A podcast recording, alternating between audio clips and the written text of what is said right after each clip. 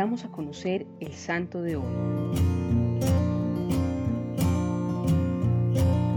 Hoy vamos a conocer la historia de San Juan de Capistrano. Este es uno de los predicadores más famosos que ha tenido la Iglesia Católica. Nació en un pueblo pequeño llamado Capistrano, en la región montañosa de Italia, en 1386.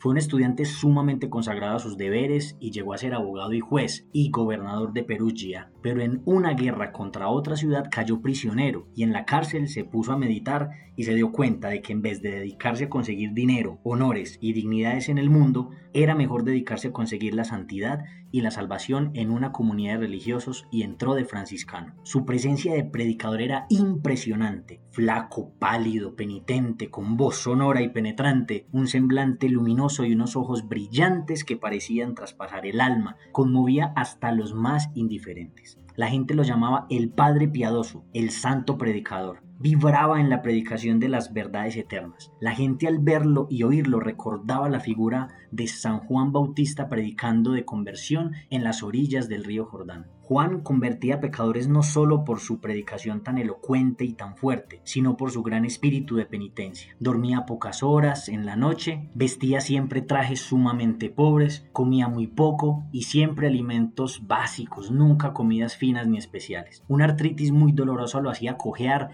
dolores muy fuertes de estómago lo hacían retorcerse, pero su rostro era siempre alegre y jovial. En su cuerpo era débil, pero en su espíritu era un gigante. 40 años llevaba Juan predicando de ciudad en ciudad y de nación en nación, con enormes frutos espirituales. Cuando a la edad de 70 años lo llamó Dios a que le colaborara en la liberación de los católicos en Hungría. La gente decía que aquellos cuarteles de guerreros más parecían casas de religiosos que campamentos militares, porque allí se rezaba y se vivía una vida llena de virtudes. Todos los capellanes celebraban cada día la Santa Misa y predicaban. Muchísimos soldados se confesaban y comulgaban, y los militares repetían en sus batallones. Tenemos un capellán santo, hay que portarse de manera digna de este gran sacerdote que nos dirige. Si nos portamos mal, no vamos a conseguir victorias, sino derrotas. Y los oficiales afirmaban, este padrecito tiene más autoridad sobre nuestros soldados que el mismo jefe de la nación. Y sucedió que la cantidad de muertos en aquella batalla fue tan grande que los cadáveres dispersos por el campo llenaron el aire de putrefacción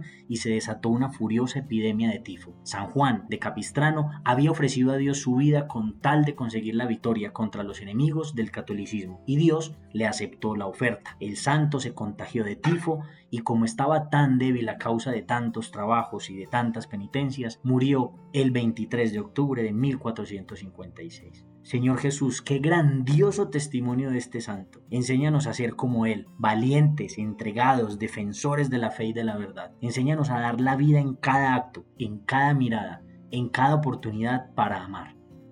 Cristo Rey nuestro, venga tu reino.